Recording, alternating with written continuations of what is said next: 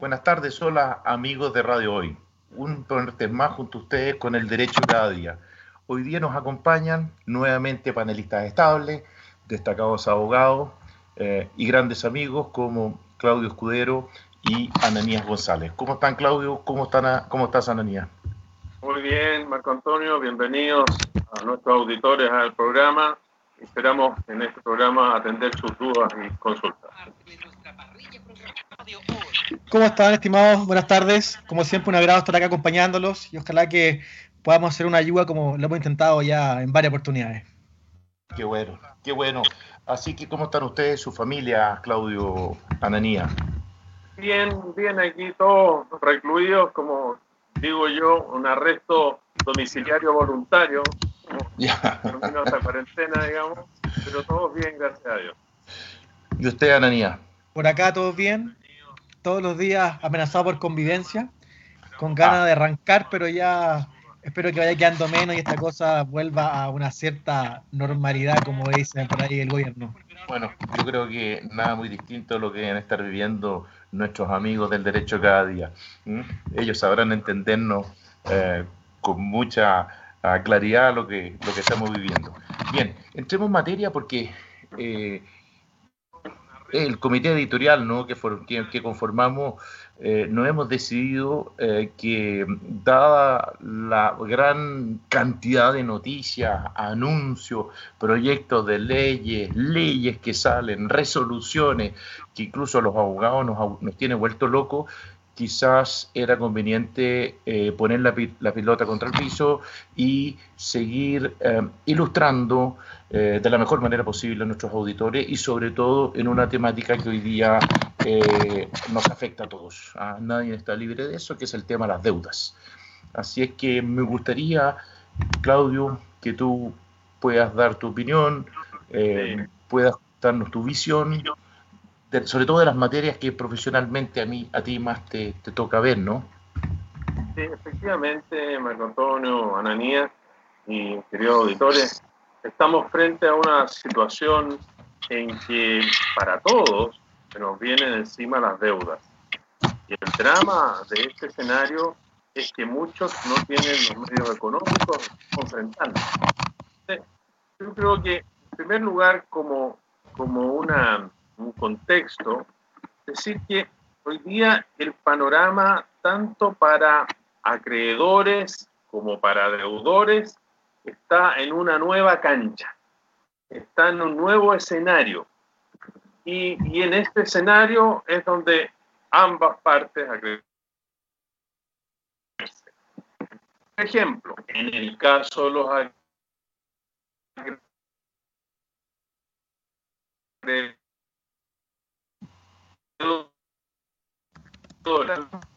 especial para los procesos judiciales. Y en ese sentido, en ese sentido, eh, por ejemplo, en el caso de eh, los acreedores, es, muy importante que la, demanda, con la sola presentación de la demanda, tiende interrumpida la prescripción. En la medida que esa eh, demanda sea admitida a tramitación. Entonces, la regla general es que a través de la notificación judicial de la demanda se interrumpe la prescripción, pero hoy día para los acreedores la sola presentación de la demanda, en la medida que ella sea declarada admisible, interrumpe la prescripción y le da un plazo de 50 días hábiles siguientes al cese del estado de catástrofe para notificar válidamente esa demanda a la parte demandada.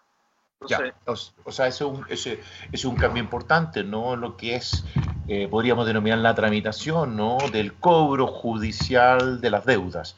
Es decir, y que obviamente esa norma es aplicable para muchos otros juicios más también, Claudio, pero desde la perspectiva de lo que es el cobro judicial de deudas, la, variación que se introduce justamente que ya no es necesario notificar la demanda, sino que basta con la sola presentación, para decirlo en términos muy sencillos y para que los auditores lo entiendan, o sea, la sola presentación de la demanda interrumpe la prescripción. ¿ah? Ese periodo, ¿no es cierto?, que juega a favor del deudor para explicarlo de alguna forma, que si yo no, lo, no le cobro judicialmente dentro de un determinado plazo, eh, la deuda se extingue justamente por el transcurso del mismo. Ananía, cuéntanos tú un poco a modo de introducción, antes de ir a una breve pausa comercial, eh, ¿qué nos puedes comentar en términos generales? Insisto, luego vamos a ir entrando más en detalle. A ver, tal como, como dice Claudio, ¿cierto? Eh, estamos en una época eh, en definitiva que yo creo que las normas eh, no, no, van siempre acorde a la realidad. evidentemente mucha gente va a quedar sin trabajo y no va a poder cumplir con, con sus obligaciones, ya sea para con los bancos, ya sea para con, con el condominio, si que viene en régimen de copropiedad, no va a poder pagar el colegio. Y eso presenta ¿cierto? Una, una multiplicidad de, de, variables que va, van a verse enfrentados tanto en su carácter de deudor como de acreedor. Por tanto, lamentablemente en algún momento estos temas se van a judicializar y eh, vamos a tener que estar preparados, ¿cierto? Todos nosotros los, chilenos frente a una, yo creo, una, una avalancha de, demandas de cobro de, deudas. Es una pandemia judicial ahora. Totalmente. Tenemos una, una pandemia que el COVID-19, se viene una pandemia económica, yo diría que ya estamos en una pandemia económica y luego entonces como consecuencia de ello se vendrá una pandemia judicial.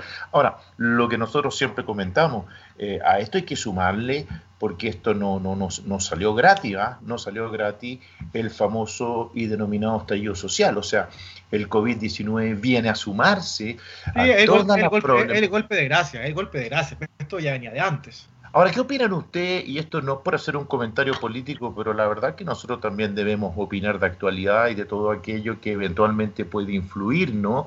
en lo que es la situación de los deudores y los acreedores, porque aquí cuando hay una, como bien lo dijo Claudio, cuando hay un deudor es porque hay un acreedor, es decir, hay toda una cadena en la economía, es decir, si yo no te pago a ti, tú a su vez no le pagas a otro y así sucesivamente. O sea, hay toda una cadena en la economía donde no es llegar y decir, mire, voy a ayudar a tal y cual, porque en definitiva, ah, insisto, es toda una cadena. Eh, pero la pregunta es, ¿ustedes qué, qué, qué, qué, opinan de estos personajes, por ejemplo, que actualmente eh, siguen incitando a, a salir a protestar, a salir, o sea, en los momentos que estamos viviendo, eso lo, lo, pregunto, ¿no? ¿Qué, opinan ustedes ah, de, de, de, de, esta, gente que, que, que, sigue insistiendo en lo mismo? A ver, yo opino que en realidad, en primer lugar, es incomprensible que en el escenario de, pandemia que enfrentamos, eh, estas personas salgan a protestar por legítimas o ilegítimas que se consideren sus pretensiones. En primer lugar, porque eh, todas las autoridades sanitarias, no solo a nivel nacional, a nivel mundial, han señalado la importancia del distanciamiento social. Entonces, todas estas protestas, eh, digamos, que se hacen, obviamente contravienen este distanciamiento y, por el contrario, conglomeran a muchos partidarios, o, por lo menos más de 50, que es lo permitido, y eso genera una situación, digamos, peligrosa de contagio, que en definitiva este contagio, eh, digamos, es, tan eh, rápido que, que, esas 50 personas pueden contagiar, no sé, a 150 más. Entonces, a mi juicio, una responsabilidad y, a mi juicio es incomprensible en porque hoy día la autoridad, sobre todo también la autoridad policial, debe estar eh, su labor encaminada a proteger y a resguardar la vida y la salud de los chilenos, no de resguardar eh, el orden público, y es incomprensible que hoy día en estas circunstancias se altere. Ananía, perdona, pero a ti no te parece también de que este tipo de actitudes siguen eh, profundizando o pueden seguir profundizando la crisis económica o la, la, mala situación en que muchas personas ya están? Totalmente. O sea, mi, mi, mi opinión es que estas personas viven en una realidad paralela. O sea, a esta altura, ¿cierto? El escenario cambió totalmente y yo creo que lo que es que se descansa salvar la patria y lamentablemente muchas de las demandas legítimas o ilegítimas, ¿cierto? Que podían haber surgido como consecuencia, ¿cierto? De, de lo que pasó en octubre, eh, a mí, a mí como que me como un poco hablar de estallido social porque, eh, no sé, rayamos también muchas veces en lo, en lo, de, en lo delincuencial. Eh, yo creo que muchas de esas demandas, ¿cierto? Van a, quedar, van a tener que ser postergadas.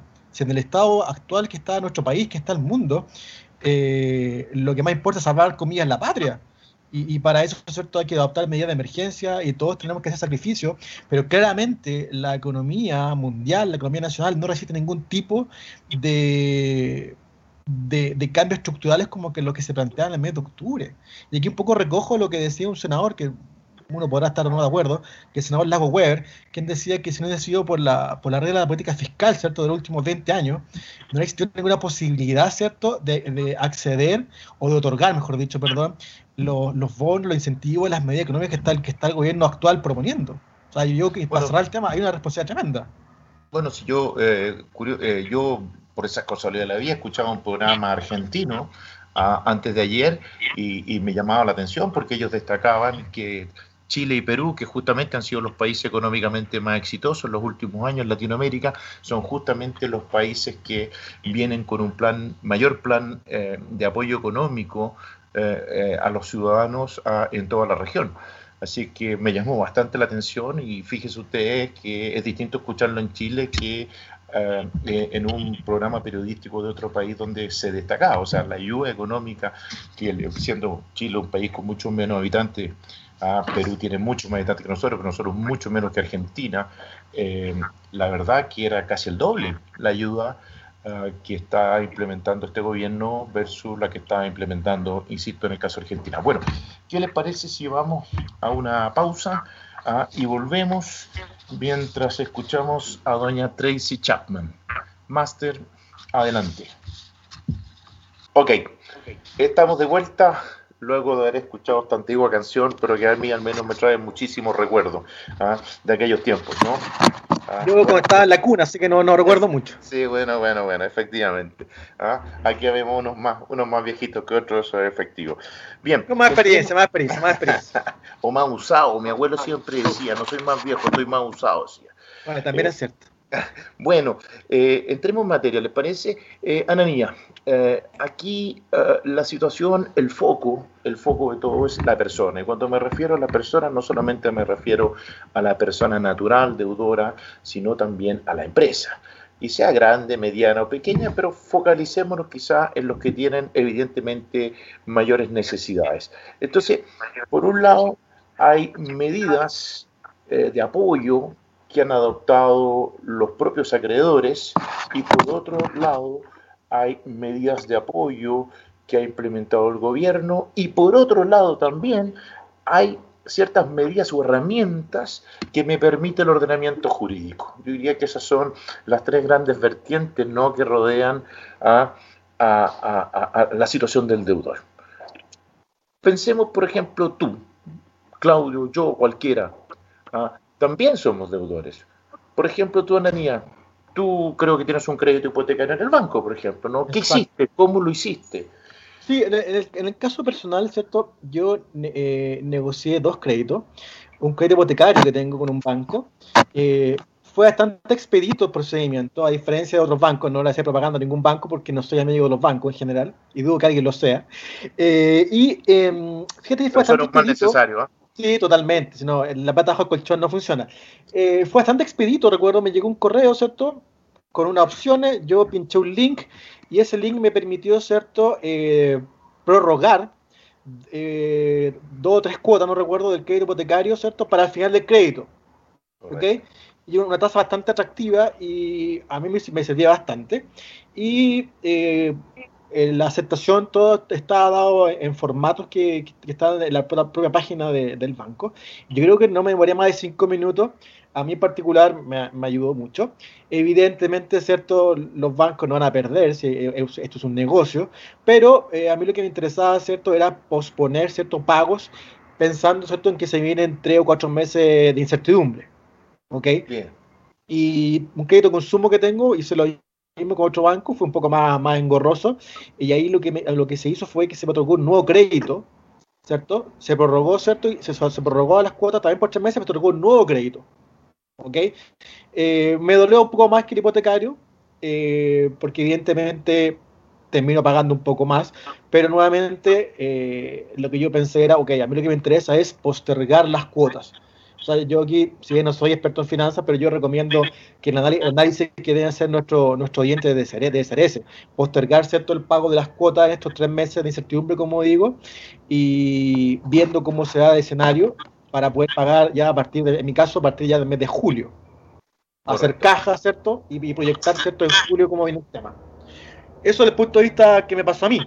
Ahora, como tú bien señalas, y también lo dijiste al principio de, este programa, ha existido una, avalancha, ¿cierto?, de, medidas económicas. Evidentemente nosotros no las dominamos todas, pero sí el, gobierno ha tendido a favorecer, ¿cierto?, a las pymes, ¿cierto?, a la gente que tiene determinado tipo de subsidio social, otorgándole bonos e incentivos. Eh, y me parece que va en la dirección correcta de aliviar la carga, la carga deudora de, de las personas. Ahora, bien retomando tu, planteamiento inicial, eh, existen también ¿cierto? leyes que, que, van en, la dirección de proteger ¿cierto? O, amparar al deudor. Como, como decía Claudio al principio, ¿cierto? cada vez que hay un deudor hay también un acreedor. Y en ese sentido, ¿cierto? creo que resulta interesante mencionar, ¿cierto? que da, da para varios programas, mencionar ¿cierto? La, la ley de reorganización, ¿cierto? que vino a, a derogar la antigua ley de quiebra, una ley del año 2014, si no recuerdo, eh, que justamente eh, viene a ayudar ¿cierto? a los deudores, haciendo una serie de distingos ¿cierto? Entre, ese deudor es una persona, ese deudor, ese deudor es una empresa, y estableciendo diferentes procedimientos para que ellos puedan de forma voluntaria o a veces forzosa eh, negociar sus deudas. Creo que es un tema interesante y va, va, va, va a haber como hablábamos antes del break, ¿cierto? Una, una avalancha, ¿cierto? De demanda, yo también va a haber una, una, avalancha de procedimientos concursales, que es el nombre que se le dice. Perdona, Nania, disculpa que te interrumpe, disculpa que te interrumpa, pero me están llegando por interno, nos están avisando en realidad, de que tenemos preguntas. Y como siempre, los auditores son los más importantes en este programa, así es que eh, abramos micrófono o que nos hagan llegar desde estudio la pregunta, por favor. Perfecto, ¿me escuchan todos bien? Perfecto. Sí, perfecto. Perfecto. Jorge de Concepción tiene la siguiente duda. En este tiempo de cuarentena y rareza jurídica, ¿los tiempos de prescripción se paralizan? ¿O, y, o los tiempos para presentar demandas igual? Bien, eh, yo le voy a dar el pase a Claudio porque efectivamente esa materia propia, mi amigo Claudio, pero me encantó, me encantó la denominación de tiempo de rareza jurídica, porque creo que por lejos eh, es uno de los mejores eh, sobrenombres, por así decir, que le pudiéramos poner. Está para título de un, de un paper. Sí, sí. Ya, Claudio, contéstale tú a nuestro amigo lo más claramente posible, por favor. Y esto es materia civil y, también me imagino, no sé si en materia laboral también, Claudio, eh, es la misma situación. a ver, hay que distinguir. En materia civil, o sea, acciones civiles, tal como señalamos al inicio del programa, en el caso de la prescripción, esta, esta prescripción se entiende interrumpida por la sola presentación de la demanda siempre que esa demanda sea declarada admisible. Y con una condición adicional, que ella sea notificada válidamente al demandado dentro de los 50 días hábiles siguientes a que cese el referido estado de excepción constitucional de catástrofe o la prórroga que se eh, adopte. Eso en materia civil. En materia laboral y de policía local, la regla es distinta. En estos casos, entienden prorrogados los plazos de prescripción y de caducidad por el solo Ministerio de la Ley, sin hacer nada, hasta 50 días hábiles contados de la fecha del cese de estado de excepción constitucional de catástrofe. Y, y el tiempo en que éste sea prorrogado si fuera el caso. O sea, en materia de policía local en materia laboral, por ejemplo, los trabajadores, para ellos se entiende prorrogado el plazo de caducidad de prescripción hasta 50 días hábiles contados desde termine el estado de, excepción constitucional de catástrofe. ¿Y, en materia policial local también, perdón, Claudio? Porque se te cortó un poco. Perfecto. Sí, perfecto. En materia policial local, lo mismo. Exactamente lo mismo. Y además, por ejemplo, los procedimientos de familia, los procedimientos monitorios en materia laboral, que requieren ciertas gestiones previas a demandar, por ejemplo, mediación obligatoria en materia de alimentos, familia, eh, una denuncia o reclamo ante la inspección del trabajo, en el caso de un procedimiento monitorio laboral, y en él, de acuerdo a esta ley, la presentación de la demanda puede realizarse sin necesidad de cumplir esa mediación previa o gestión previa que en, en periodos normales exige nuestra normativa. Entonces, eso facilita también para que una persona, por ejemplo, una, una persona que quiere demandar de alimentos, no requiere esta mediación previa y pueda demandar directamente ante los tribunales de familia.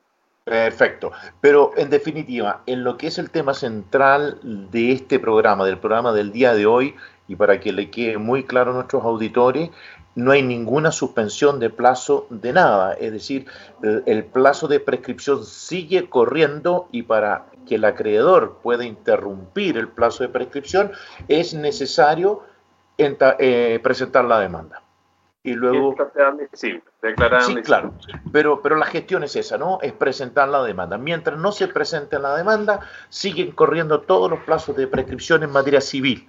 Por lo tanto, la deuda puede prescribir si es que no se cobra judicialmente de manera oportuna, por decirlo en términos muy sencillos, ¿no? Efectivamente, así es. Perfecto. Ahora, una, perdón, una, una acotación. No obstante, el buen argumento que acaba de Claudio la explicación, eh, recordar a nuestro oyente que Claudio es profesor, ¿cierto?, de Derecho Procesal, tiene alta experiencia en el tema, y ya sería bueno que Claudio diera su correo electrónico, porque evidentemente van a surgir muchas preguntas. La, pregunta que plantea el oyente es muy buena, ¿cierto? Pero, pero a veces siempre, siempre aconsejable, ¿cierto?, también dar una, una respuesta un poco más agotada y específica al caso concreto. Sí, claro, evidentemente. Ahora, Claudio, eh, ya que estamos en la cobranza judicial, ¿no? Eh, de una deuda, aprovechemos de, agotar un poco el tema, ¿no? Este consejo, en términos generales, hay que, claro, hay que abordar el tema en particular si hay algún caso que así lo merite. Sí, claro, pero, insisto, ya que estamos en el tema de la cobranza judicial, que es lo, más frecuente, ¿no? Eh, para que los deudores también sepan, ¿no? Un deudor tiene que saber, el día de mañana, eh, evidentemente, si uno se atrasa en el pago de cualquier deuda, eh, siempre va sea, está expuesto evidentemente y con mucha seguridad a ser demandado. Eh, normalmente cuando se está cobrando una deuda, em, ¿qué es lo que sucede? Estoy pensando en una deuda ejecutiva, ¿no? Estoy pensando en una deuda ejecutiva donde hay un pagaré, eh, hay eh, una escritura pública, algo que efectivamente facilita y agiliza la vía de cobro. ¿Qué, es lo que viene después, Claudio? En términos muy sencillos. En términos muy sencillos, frente a esos instrumentos que dan cuenta de una deuda existente e, e, indubitada, se inicia un juicio ejecutivo. Algunas, algunas gestiones, por ejemplo, la factura requiere de una gestión previa, que es la notificación judicial de la factura. Pero en el caso de que una deuda, por ejemplo, esté pactada por escritura pública, esa escritura pública, una copia autorizada de la misma, es título ejecutivo. Y ahí se inicia un procedimiento en que no se discute si la deuda existe o no existe. solo se discute si la deuda es se pagó o no se pagó y si no se pagó, si existe alguna causa por la cual no deba pagarse esa deuda. Entonces, sí, sí, queda clara la explicación. Claro, y, rápidamente, Claudio, y rápidamente, Claudio, sí, sí, sí, sí, en el fondo eh, la acción está bien, o sea, la acción está bien intentada, me refiero, la demanda está bien presentada, ¿qué es lo que debiera ocurrir rápidamente eh, dentro de ese proceso? En, perjuicio del deudor, evidentemente. Claro, a ver, lo primero, se inicia la demanda, se le notifica y se le requiere fondos de pregunta si, si va a pagar o no la deuda, y si no paga, se le puede embargar bienes que sean de su propiedad, y en el fondo esos bienes, una vez embargados, él no puede venderlos, no puede rentarlos, si, son, si es un bien raíz no puede hipotecarlo, y de ahí eh, el procedimiento es bastante breve, bastante concentrado, porque podría tener, no sé, cuatro días. Hay que tener eh, una estrategia muy bien eh, ideada, muy sólida y con buenas pruebas para poder enfrentar una demanda ejecutiva. en ese sentido, en ese sentido, yo creo que hay un aspecto, Marco Antonio, que quizás tú como profesor de Derecho Civil podrías ilustrar a nuestros auditores, porque a mi juicio es una gran herramienta de defensa hoy día del deudor el caso fortuito fuerza mayor. No sé sí, si yo, sí, sí, yo creo que estás de acuerdo Totalmente. Eh, en todo caso, Claudio, nos están avisando desde estudios que estamos próximos a una tanda a, una tanda comercial muy importante para la radio. Así es que invito a que ese, ese tema lo tratemos con mayor detalle, ¿no? Eh, a vuelta, porque tiene incidencia también no solamente en general en las deudas, sino en materias hoy día tan complicadas como los, el arrendamiento, eh, gastos comunes ah, y el pago de otros servicios. Ahora, Claudio, perdona, em, me preguntaba aquí, eh, me, escribía recién un, un, auditor, un oyente, ah, me escribía por interno, como se dice, que por favor la gente que tiene, que tiene dudas, eh, en su calidad de deudor en relación a todo lo que tú estás explicando y qué, y qué consejos se les podría dar si tú puedes eh, señalar tu correo electrónico para que te puedan contactar. Así que no hay ningún problema, Claudio, que nuevamente lo dejes al aire porque aquí se trata de ayudar a, a todas las personas, ¿no? Sí, claro. Ahí, ah, a ver, C de Claudio, E de Escudero, P de Pinto, C, arroba Sepúlveda y Escudero, todo junto con Y, Sepúlveda y Escudero, punto C. Así que, por favor, auditores, ahí me contactan cualquier duda que tengan. Perfecto. Sep, arroba, sepúlveda y escudero eh, punto cl. Bueno, eh, creo que la situación eh, es bastante crítica y mm, creo, como dicen por ahí, que hay harto paño que, cortar por delante, ¿no? Eh, es decir, eh, lo que yo creo que lo que se viene por delante es peor a lo que existe hoy. No es por ser pesimista ni amargar a la gente, pero, pero no sé cómo lo ven ustedes, Ananía, por ejemplo. Yo creo que esto aún no, aún no, no, explota. Eh, evidentemente, por ejemplo, si vemos temas de copropiedad, en relación al pago de gastos comunes, esto ya empezaron, la, empezó, la gente ya empezó a dejar de pagar. Eh, y yo creo que este tema se va a desencadenar a fines de mayo, curiosamente, al parecer, muy parecido con el PIC, ¿cierto? Este famoso virus. Eh, van a seguir despidiendo gente, las personas no van a ser capaces de, de hacer frente a, su, a sus obligaciones y, y, el tema se va, a, se va a complejizar. No, no estamos aún en, en, en, el peor escenario, va a ser mucho peor. Yo creo que de aquí a fin de año va a ser un año súper duro para todos, para todos, tanto para los que tengan la calidad de acreedor, al cual le va a costar ¿cierto? cobrar sus deudas, y al que tiene la calidad de deudor, el cual se va a ver imposibilitado ¿cierto? de poder pagar las deudas que tiene, sus compromisos. Yo, mi, lamentablemente mi opinión es súper negativa, y, pero hay que decirla. Bueno, yo en todo caso tengo algo de optimismo. Yo creo que en general eh, veo una buena actitud de la mayoría de las personas, y cuando digo la mayoría de las personas, por ejemplo, de los empleadores, recién tú hablabas de los bancos, Ananía, eh, creo que los bancos están teniendo una buena actitud. Yo he estado revisando la prensa en el último tiempo y veo que cada, eh, en algunos incluso son casi costo cero eh, las reprogramaciones, las reprogramaciones de crédito. en muchas empresas incluso están haciendo un sacrificio enorme eh, por mantener a sus trabajadores. Creo que la autoridad, el gobierno también está haciendo un esfuerzo increíble de inyectar dinero a la economía. Así es que espero que estas medidas ah, de verdad eh, eh, sean positivas, incidan en reactivarla. Fíjate tú también, no sé si ustedes lo leyeron, que eh, leí por ahí precisamente que el gobierno había llegado a un acuerdo con las empresas de servicios básicos, donde las empresas de servicios básicos hoy día también le están dando posibilidades de, de, pagar de distintas formas, de reprogramar. Eh, específicamente me estoy refiriendo a la luz y el agua fundamentalmente y tengo entendido que si uno entra a la, a la plataforma eh, de estas empresas uno tiene acceso entonces eh, al menos la, la, gente más vulnerable, las personas más vulnerables. O sea, yo veo sinceramente que hay muchos que están, porque también quiero dar una nota de optimismo, porque la verdad que si vamos a ver todo negro. Bueno, yo creo que hay países que la van a pasar mucho peor que nosotros. No significa mal de mucho consuelo de tontos, evidentemente, pero de verdad que yo veo una buena actitud. Veo una buena actitud de las autoridades, súper buenas, mucha preocupación y por otro lado eh, del sector empresarial, y no solamente del sector empresarial, también de, de, o sea, no, no, del gran sector empresarial, sino también de empresarios más pequeños, o sea, gente que, que, que, le está poniendo el hombre con, le está poniendo el hombro con todo en el fondo, ¿no? No sé, Claudio, ¿tú qué opinas?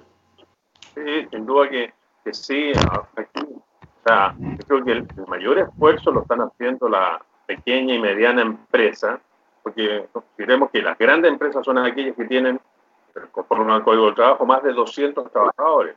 Entonces, bueno, aquí no están, el máster nos está llamando la atención que tenemos que ir a una pausa, así que Antonio, tu proceso. Sí, listo. Bueno, estimados amigos, discúlpenos, pero la verdad que eh, son tantos los temas que uno le gustaría conversar. A veces el espacio se hace bastante breve, pero eh, vamos y volvemos. Bien, aquí de vuelta, amigos, ¿cómo están del derecho cada día? Eh, un programa más, junto a dos distinguidos abogados, colegas, amigos, Claudio Escudero y Ananías González. Ya nos estamos, acer ya nos estamos acercando a, hacia la finalización del programa, ya estamos en más de la mitad del programa y me gustaría, Claudio y Ananías, ir cerrando algunas ideas de temas que pueden haber quedado un poco sueltos en la primera parte que seguramente en el próximo programa también tendremos que volver a tratar dada la dinámica que está ocurriendo a nivel país. Ah, perdón, pero fíjense que antes me avisan que tenemos otras preguntas más de estudio. ¿ah? Esto es dinámico, así es que y los auditores efectivamente son quienes tienen la preferencia. Perfecto. Eh, vamos a hablar de Marisol de Rancagua. Ella pregunta, ¿qué tan verdad es eso de que cuando me demandan puedo ir al tribunal y negociar con el juez y poder pagar la deuda en el mismo tribunal en cuotas.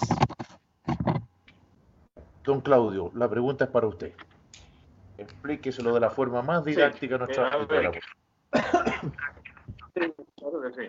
A ver, eh, mira, lo que ocurre es lo siguiente, cuando, cuando te demandan, eh, efectivamente existe una forma, pero que no permite pagar en cuotas. Tú podrías consignar en el tribunal el monto, pero la totalidad de lo adeudado. Ahora, podría ocurrir que si tú eh, pides una audiencia con el juez, que el juez llamara a las partes a conciliación, a una audiencia especialmente para los efectos de que las partes llegaran a algún acuerdo y en esa conciliación pactar el pago en cuotas de esta deuda. Pero no es efectivo que tú vayas a negociar con el juez. El juez solo imparte justicia y él podría, como te insisto, la mejor medida que podría adoptar es citar a las partes un comparendo de conciliación para que en esa oportunidad las partes logren un acuerdo y pacten en cuotas la deuda. Ya, por lo tanto, Claudio, para que quede más claro aún, ¿ah? yo interpreto al público, ¿no? Ah, ese es el rol que tengo que cumplir en este programa y en definitiva, si se trata de un, de un juicio ejecutivo, porque yo me imagino que te estaba refiriendo a juicio ejecutivo, eh, en caso yo ser demandado y tenga algún interés en provocar alguna negociación, por decirlo de alguna forma, un acercamiento, perfectamente podría, valga redundancia, acercarme al juez y eh, solicitarle que cite a las partes a una audiencia de conciliación. Eso sería, ¿no? Lo que tú estás explicando. Sí, y si no, no, no puede hacer físicamente, presencialmente esa solicitud, bueno, hacerla a través de medios electrónicos, la oficina judicial virtual, a través de un escrito, que que se ingresa en la página web del Poder Judicial. Sí, es que, ¿por qué te, ¿por qué te hice, la, por, sí, ¿por qué te hice la pregunta, Claudio? Porque eh, desde un punto de vista judicial hay dos clases de procesos fundamentalmente, o dos clases de juicios, para que la gente entienda, en los cuales a mí me podrían cobrar una suma de dinero. Una es un juicio ejecutivo, pero la otra es un juicio ordinario, que normalmente los abogados le denominamos de cobro de peso. Me parece ahí que la instancia de conciliación es obligatoria, ¿o no?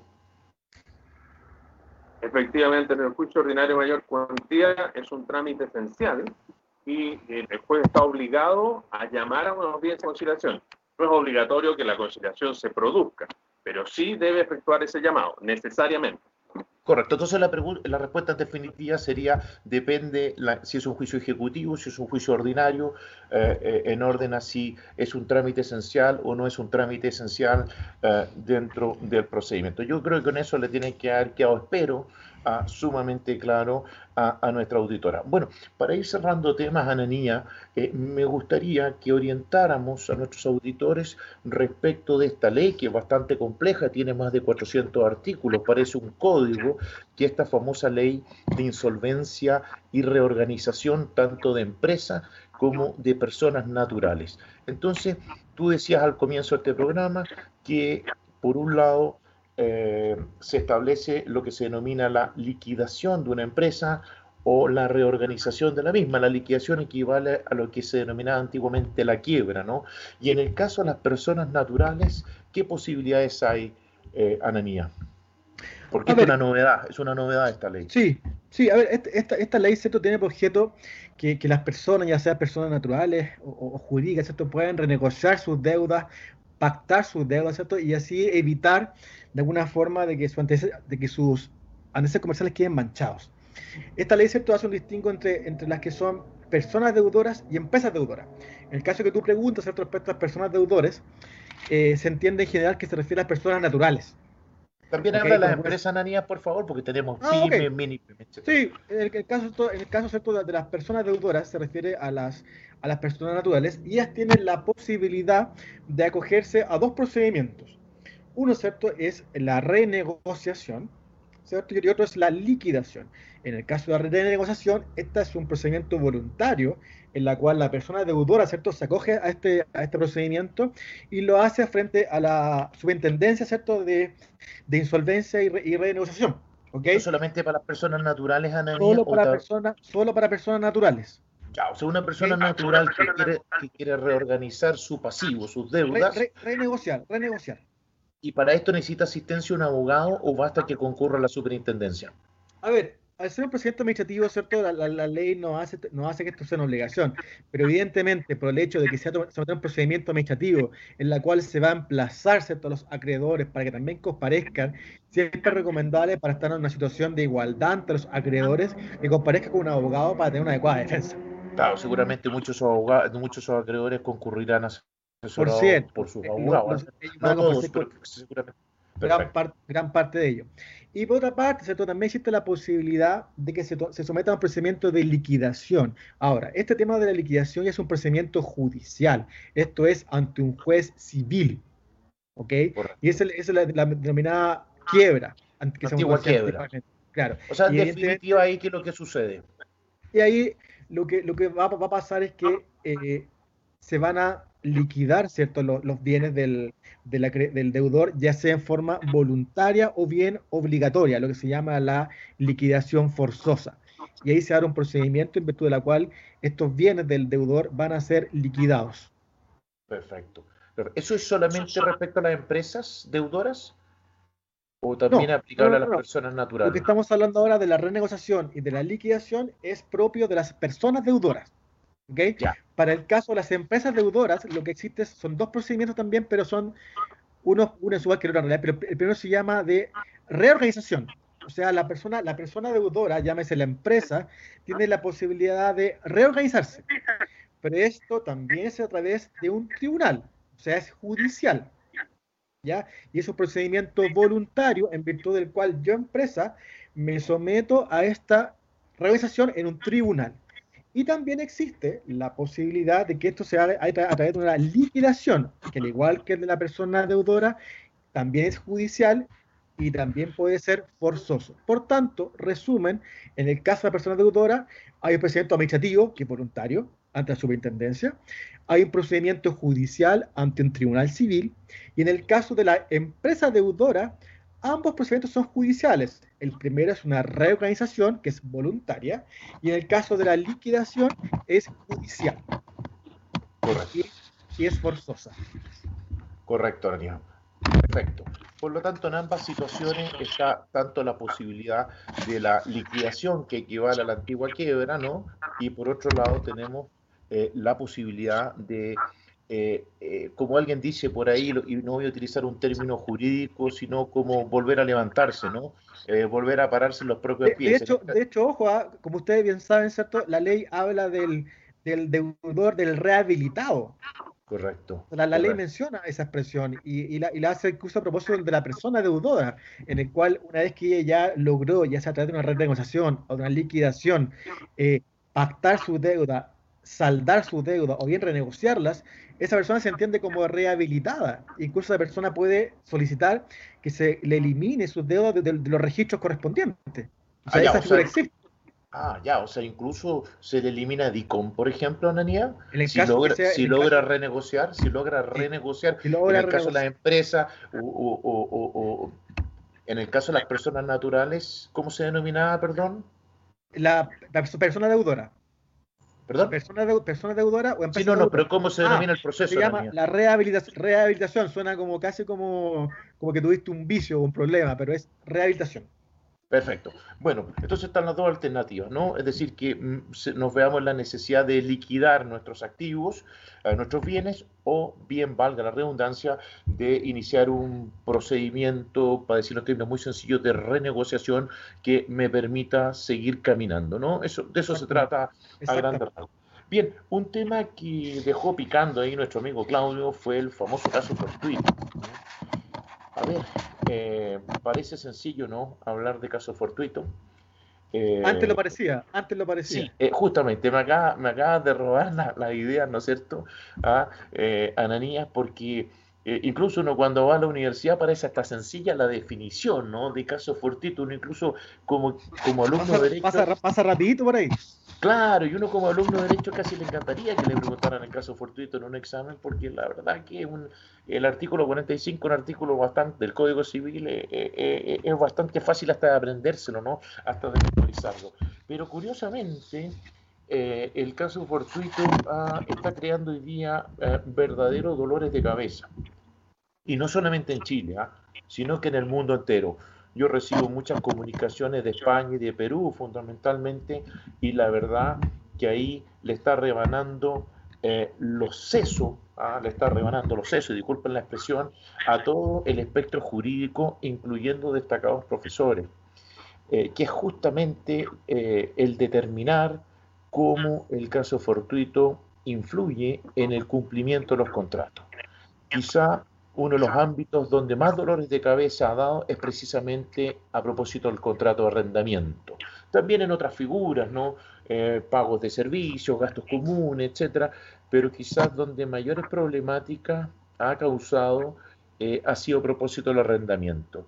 Bueno, perdone, eh, Claudio, Ananía, yo ya me estaba inspirando, ¿no? Pero como este programa es interactivo, nos dicen que hay otra pregunta más. Así es que manteniendo en lo que es nuestra línea, eh, nuestros amigos primero, después nosotros podemos seguir con nuestros comentarios. Adelante, eh, Bueno, Daniela de la Florida da las felicitaciones a ustedes por el programa, siempre los escucha. Ah, muchas gracias, Daniela. Eh, y su consulta es que en el juicio especial de la ley de bancos, la diferencia entre el ejecutivo a grandes rasgos para ilustrar a la gente, alegos y letrados, dice ah, bueno, esa es una, Daniela, esa es una pregunta como de examen de grado de Derecho, ¿no? Para un profesor de Derecho Procesal. Vamos a dejar ahí a nuestro profesor de Derecho Procesal, Claudio Escudero, y para que el público entienda, voy a reformular la pregunta, Claudio, ¿no? Lo que sucede que eh, nuestro distinguido profesor de Derecho Procesal explicaba hace breves instantes atrás lo que es el juicio ejecutivo normal, lo que es la regla general. Eh, en cambio, eh, a propósito de la Ley General de Banco, existe un procedimiento especial eh, y que está vinculado además a lo que son los créditos hipotecarios específicamente. Y no sé, Claudio, si tú puedes establecer eh, algún, alguna diferencia breve, ¿no? Sí, a ver, de partida, el, el juicio ejecutivo es el juicio base o el juicio base general.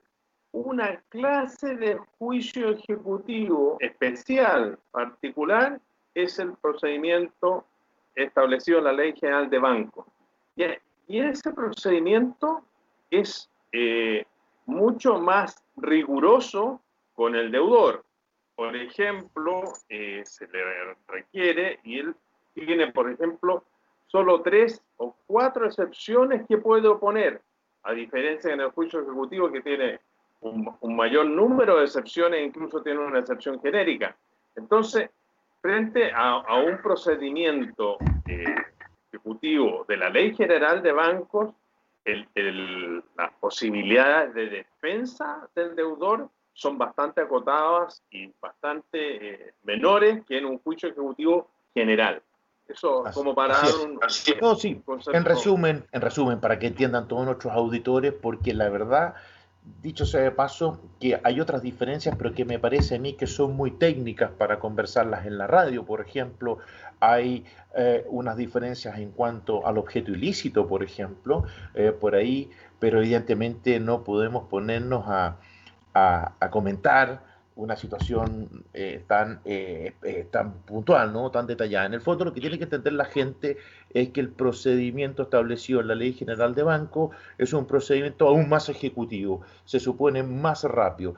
Y, es lógico porque en definitiva es un procedimiento que no solamente se establece con tales beneficios en Chile, sino en general en todos los países y eso tiene una explicación, que es justamente para fomentar el crédito. ¿Por qué para fomentar el crédito? Porque va vinculado a la hipoteca, a la garantía hipotecaria. Y efectivamente, ¿ah? para que el mercado del crédito sea eficiente tienen que haber buenas garantías y para que hayan buenas garantías tienen que haber procedimientos ejecutivos expeditos, porque si no, en general... Em, no habría mucho interés en prestar dinero, ¿no? Porque si las garantías, en definitiva, eh, no se pueden ejecutar, llegado el momento, bueno, eh, habría menos acceso al crédito y, o bien a tasas más altas. es un poco la explicación, la explicación de por qué es así y no es porque se haya querido beneficiar a los bancos. Yo no soy defensor de los bancos, pero es un tema que tengo mega archi estudiado no solamente ah, eh, desde el punto de vista de Chile, sino también del derecho comparado y así en todas partes. Créanmelo, que justamente para eh, justamente eh, fomentar la hipoteca como garantía y acceso al crédito. Bien, solamente para, porque ya nos resta poco de programa, estimados Anía y Claudio, eh, el tema del caso fortuito. Está, yo me estaba inspirando, ¿no? pero digámoslo en términos muy sencillos. La primera pregunta que tenemos que hacernos es si esta pandemia en sí es un caso fortuito, eh, que eso es lo primero que tendríamos que, es decir, si constituye este imprevisto que es imposible resistir, si se dan esos supuestos, porque eso es justamente no eh, las características ah, principales, no únicas, pero el caso fortuito, que se trata de un imprevisto y que sea imposible resistir y que obviamente incida en el cumplimiento o incumplimiento, en este caso en el incumplimiento de las obligaciones que yo contradigo, pero ah, o bien o bien son aquellas medidas que eh, derivan de la pandemia. Me explico y ahora y, con un ejemplo más concreto. Dicho de otra forma, la pregunta es, ¿es la pandemia o bien, por ejemplo, es el acto de autoridad que ha adoptado el gobierno, por ejemplo, de establecer una cuarentena, por ejemplo, eh, de cerrar eh, un mall comercial, donde justamente eh, hay arrendatarios y arrendatarios que no pueden utilizar sus inmuebles para desarrollar, ¿no es cierto?, el giro sus negocios. Bueno, la verdad que yo he leído bastante, creo que Ananía me ha acompañado también en esa lectura, lo hemos, lo hemos, lo hemos compartido, ¿no es cierto, Ananía? y, lo y lo primero que puedo decir es que eh, la lectura, las lecturas son bastante contradictorias. Incluso me ha correspondido eh, eh, leer páginas de asociaciones gremiales dedicadas al corretaje de copropiedad, de, propiedad, perdón, como ACOP, por citar una, donde dice expresamente que no hay razón para suspender el pago de los arriendos, de los arrendamientos. En cambio, eh, he leído otras opiniones, ¿no? Donde justamente se dice todo lo contrario porque se señala justamente que en virtud de, este, de esta circunstancia, especialmente cuando se trata de inmuebles destinados al comercio, al giro comercial, donde justamente el inmueble en definitiva no puede ser destinado para los fines que fue arrendado, bueno, que durante ese periodo de tiempo eh, se debiera suspender el pago de la renta de arrendamiento. Y también hemos leído y escuchado por ahí que en definitiva eh, es una situación que está un poco tierra de nadie y que el ideal sería que arrendador y arrendatario conversaran, eh, negociaran. Pero la verdad que de un punto de vista jurídico es lo mismo que decir nada, porque en definitiva aquí la pregunta es muy sencilla. Desde el punto de vista de nuestro ordenamiento jurídico, una de dos. ¿Puedo o no puedo suspender el pago de la renta de arrendamiento? Me, imagino yo que eso es eh, lo que le interesa eh, a cada uno de los arrendatarios y también de los arrendadores. Yo te cuento, por ejemplo, yo tengo un estacionamiento en el centro de Santiago, en este minuto lo, arriendo, ¿no? Lo arriendo eh, y, en este momento eh, mi arrendataria lleva unos cuantos días sin poder utilizar el estacionamiento porque no puede entrar a Santiago Centro. Ahí tenemos un caso concreto, ¿no? Claudio, me parece que tú tenías algo que aportar también eh, en cuanto a la incidencia o la incidencia que podía tener el caso fortuito nuevamente en el cobro de deudas. Efectivamente, porque ocurre lo siguiente, que dentro de las eh, posibilidades de defensa que tiene un deudor frente al cobro ejecutivo de una deuda incluso, está la de invocar la falta de algún requisito del título ejecutivo para que este produzca efecto ya sea absolutamente o respecto al demandado. Y a mi juicio, desde el punto de vista jurídico, el caso fortuito podría transformar esta deuda en, una deuda que no es exigible, no es actualmente exigible, porque al deudor le afectó eh, el caso fortuito. Y en este sentido, por ejemplo, la Corte Suprema en un auto acordado que dictó para implementar eh, la ley que reguló de manera particular los, los procedimientos judiciales en esta situación, señala que el COVID es un hecho público y notorio y eso para un, para un deudor es importante porque no tiene que probarlo. Y eso es una herramienta de defensa muy importante. Así, ahí vamos cerrando la idea. Súper buen punto, Claudio. Yo creo que si quieres lo dejamos pendiente para el próximo programa. Ananías tenía un montón, de, un montón de preguntas más, Ananías, que hacerte. Así es que, si les parece, Claudio, rápidamente nos pasamos la hora. Un gran abrazo y me parece que debiéramos seguir conversando estos temas y también de lo que acontezca durante los próximos días en el programa el próximo martes. Un abrazo súper grande. Un abrazo. Un abrazo, muchos saludos, auditores. y un gran abrazo a nuestros auditores.